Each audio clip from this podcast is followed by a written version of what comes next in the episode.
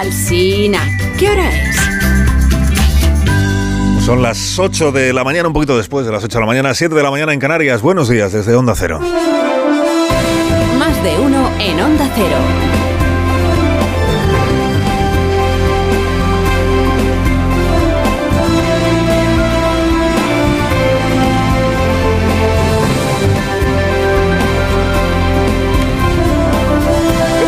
Bienvenidos a una nueva mañana de radio. Estamos estrenando el 12 de mayo del año 2023. Hoy estamos emitiendo este programa desde Biopark Valencia, que es hermano del Biopark de Fuengirola y también del Biopark del Acuario de, Gijón, y que es la capital de la vida animal de esta comunidad autónoma, comunidad valenciana, en la que está puesto toda la expectación de las próximas elecciones autonómicas, como enseguida contaremos. Es en Valencia donde se va a decir todo, en la comunidad valenciana. Bueno, estamos aquí porque hemos querido adelantarnos a la celebración del Día de la Biodiversidad, que es el, el próximo día 22 para venir a celebrar que aquí en Biopark pues, se invierte en la conservación, conservación natural y en la preservación, la preservación de las especies. Después les iremos contando a ustedes y a los oyentes del resto del país en qué consiste este concepto del ocio con causa, ocio con causa del que aquí se hace bandera.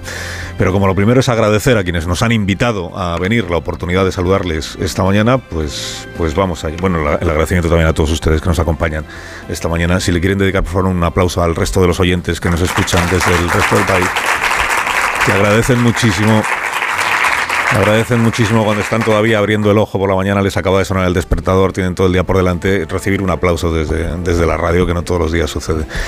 Pero hay que agradecer a quienes nos han invitado a venir aquí esta mañana, eh, especialmente al, al Javirú africano y a la tortuga leopardo, que es de quienes partió la iniciativa de que hiciéramos hoy aquí el, el más de uno, a, a la grulla cuellinegra, que se ha ocupado de agilizar todo el proceso, y sobre todo a la familia Mambi a la familia Mambi, a Ali, a Fose y a, a Nalani, que nos, han abierto las puertas de su bosque ecuatorial para hacernos sentir pues como uno más de, la familia.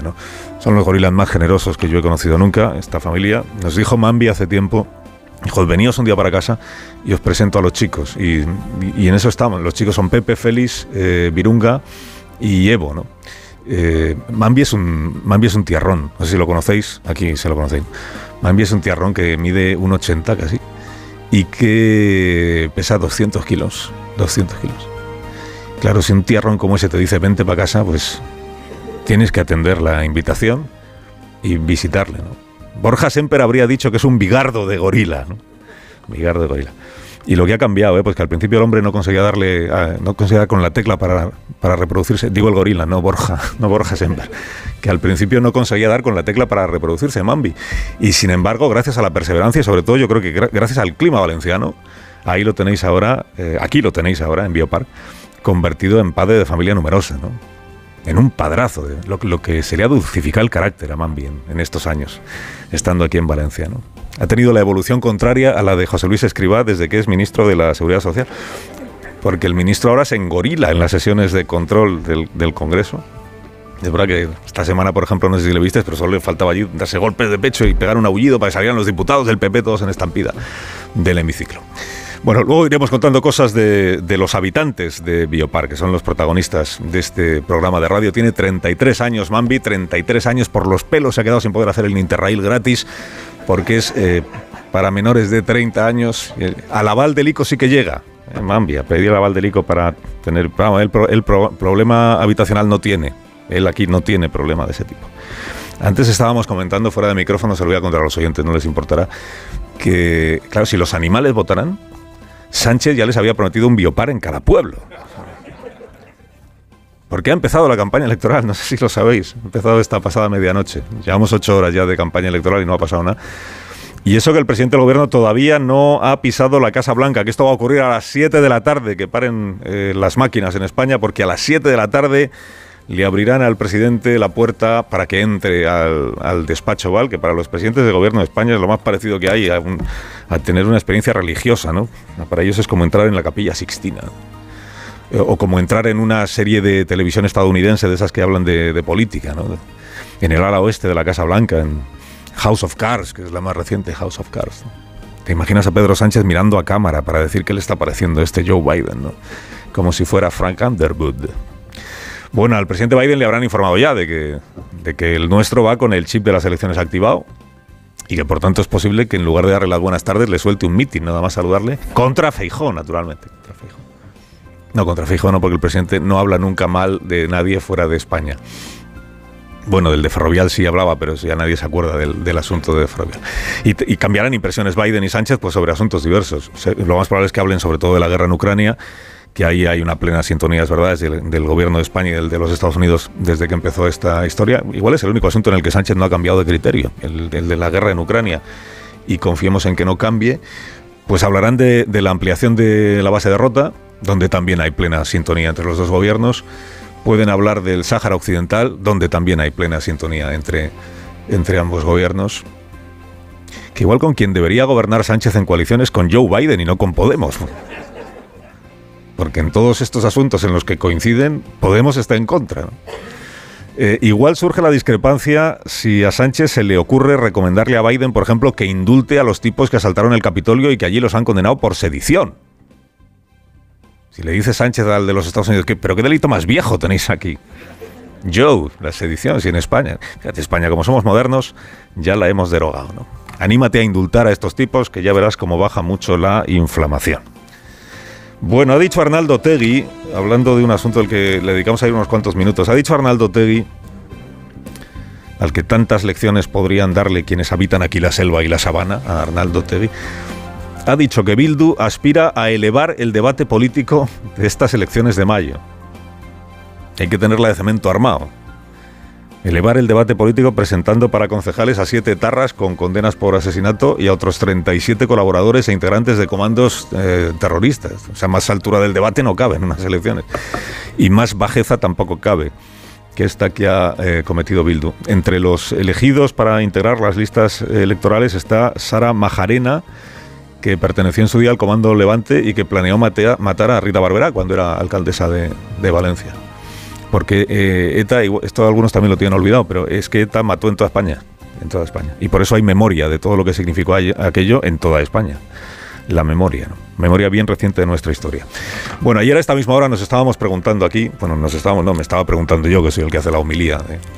Me estaba preguntando yo qué problema tenía el PSOE en opinar sobre este asunto de las listas de Bildu. Esto de querer convertir eh, en concejales a tipos que mataron gente en los mismos pueblos que ahora pretenden gobernar. ¿no? ¿Qué problema tenía el PSOE? Porque a los dirigentes socialistas a los que se les había preguntado habían eludido mojarse sobre este asunto, que no habían querido opinar. Y como ayer me pregunté qué problema tenía el PSOE, pues hoy subrayo aquí que la portavoz de la ejecutiva del Partido Socialista, la ministra Pilar Alegría, ayer no tuvo ningún problema y dijo esto tan sencillo de entender. Son unas listas que no nos gustan, unas listas que además reabren innecesaria e injustamente el dolor de las víctimas. ¿Ve? es muy fácil de decir. Si antes lo había dicho el Partido Nacionalista Vasco, Aitor Esteban, esto que exponíamos también ayer aquí a esta hora, ¿no? Que llevar asesinos en una lista electoral no es una obligación ni siquiera para Bildu. Yo creo que era perfectamente evitable. Y hombre, yo sí entiendo el dolor eh, que puedan sentir las, eh, las víctimas. A H. Bildu todavía le queda mucho recorrido que hacer para reconocer el daño causado por la violencia. Dice Héctor Esteban, era perfectamente evitable, es verdad, claro. Quien elige a determinadas personas para integrar una lista se define al tomar esa decisión y se retrata. Y todavía lo dijo más corto y más claro el Lendakari, Urcuyo. Tienen derecho a presentarse en las listas, pero no hay derecho. No hay derecho a que nos tengan siempre en este torbellino permanentemente en estas circunstancias. Pues amén. Pues amén. Tienen derecho, pero no hay derecho, ¿verdad? Si es que lo ha dicho hasta Podemos en el País Vasco. Digo hasta Podemos porque habrá quien piense, no es que Podemos, como coinciden muchas cosas con Bildu, no va a querer criticarla. Pues, pues Podemos también, Podemos Euskadi, que tiene eh, similitudes en, políticas, coincidencias con lo que entiende que es una izquierda, la de Bildu, pero que no coincide en que haya que llevar asesinos en una lista electoral. Ha dicho Bildu, eh, perdón, eh, Podemos en Euskadi, ha dicho en un comunicado, es grave y es lamentable lo que ha hecho Bildu y en absoluto contribuye ni a la convivencia ni a normalizar nada. No aporta nada y al contrario, lo único que hace es revictimizar a las víctimas y, generar un, un sufrimiento que no es necesario y que no ayuda a nada. Roberto Uriarte, Podemos en el País Vasco. Amén, también a lo que ha dicho el señor Uriarte. ¿Por qué? Porque es falso el dilema este entre haber dejado el terrorismo y presentarse en una lista electoral. esta idea de que como han dejado de matar, entonces no, no puede objetarse que metan criminales en sus candidaturas. Han dejado de matar, pues estupendo que han dejado de matar, pero no por eso va a haber que celebrar que los quieran hacer concejales a los que mataban. O sea, pueden no matar y no ser concejales, es perfectamente compatible. ¿Cuál es el problema de que ahora salgan dirigentes del PSOE y del PNV y de Podemos a decir algo tan sencillo como todo esto que acabamos de escuchar? Pues el problema es el lugar en el que quedan aquellos que se ponían de perfil el día anterior, que no querían decir ni media palabra porque entendían que igual podía o incomodar a alguien o hacerles eh, aparecer como, como gentes de derechas. Dice, a ver si vamos a criticar lo de que Bildu lleve gente eh, terrorista en las listas y, va a parecer que somos de derechas, como si solo pudiera criticarse desde la derecha. Una ignominia como esa. Por ejemplo, Pachi López, que anteayer dijo, no, yo no quiero valorar este asunto. Ayer nos preguntábamos aquí por qué no quiere valorarlo. ¿Qué problema hay? Pues ayer ya sí quiso. Y además de decir esto tan básico que podía haber dicho al principio, la primera vez, que es una afrenta a las víctimas, lo de las listas con terroristas, Claro, quiso añadir esta segunda parte que da la medida de la obsesión que algunos tienen por calcularlo todo en términos de competición electoral. Y la pregunta es, ¿qué consiguen con esto? Dañar, hacer daño a las víctimas. Y solo dar gasolina a la derecha. A una derecha que no sabía qué decir, que no sabía de qué hablar, no sabía qué proponer en esta campaña, que vuelve a pasear el fantasma de ETA como único recurso para atacar a los socialistas. Claro, entonces lo ignominioso Pachi López es meter asesinos en una lista o que la derecha denuncie la inclusión de los asesinos en la lista. Porque quien ha metido el terrorismo en la campaña electoral es Bildu. Bueno, en la campaña electoral ha metido el terrorismo en las listas electorales.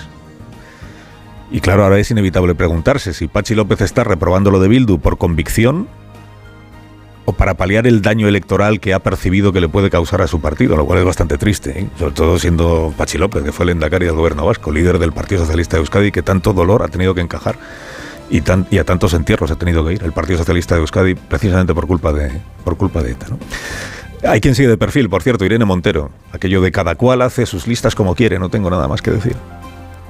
Bueno, Yolanda Díaz, si usted se pregunta qué opinión tiene Yolanda Díaz sobre la presencia de etarras con delitos de sangre en las listas de Bildu, le invito, les invito a escuchar esta respuesta que dio ayer la vicepresidenta, a ver qué les parece. Estamos ante un Estado eh, social y democrático de derecho en el que han de respetarse las normas y creo que las diferencias políticas en democracia se dirimen eh, una, una, de las partes eh, votando. Por tanto, la ciudadanía tiene en su mano el ejercicio al voto y ahí es donde creo que se debe de dirimir cualquier diferencia que exista. Ya, pero ¿qué, ¿qué, le parece que vaya gente condenada por una lista electoral? Que tampoco parece que la pregunta sea muy compleja, yo, yo creo. ¿Qué, ¿Qué, le parece? Hemos escuchado que hay gente pues claramente dice qué le parece. Incluso gente que puede coincidir en otras cosas con, con. Bueno, pues la vicepresidenta, asunto al que no ve rentabilidad electoral, asunto que esquiva, escurridiza, ¿no? Con estas declaraciones gelatina que hace. Preguntado aquí a los expertos y me han dicho que Yolanda Díaz pertenecería si fuera animal que pertenecería a, como anguila que es en sus declaraciones, anguila que se escurre, pertenecería a la especie de los anguílidos, sepa la vicepresidenta. Carlos Alsina, en Onda Cero.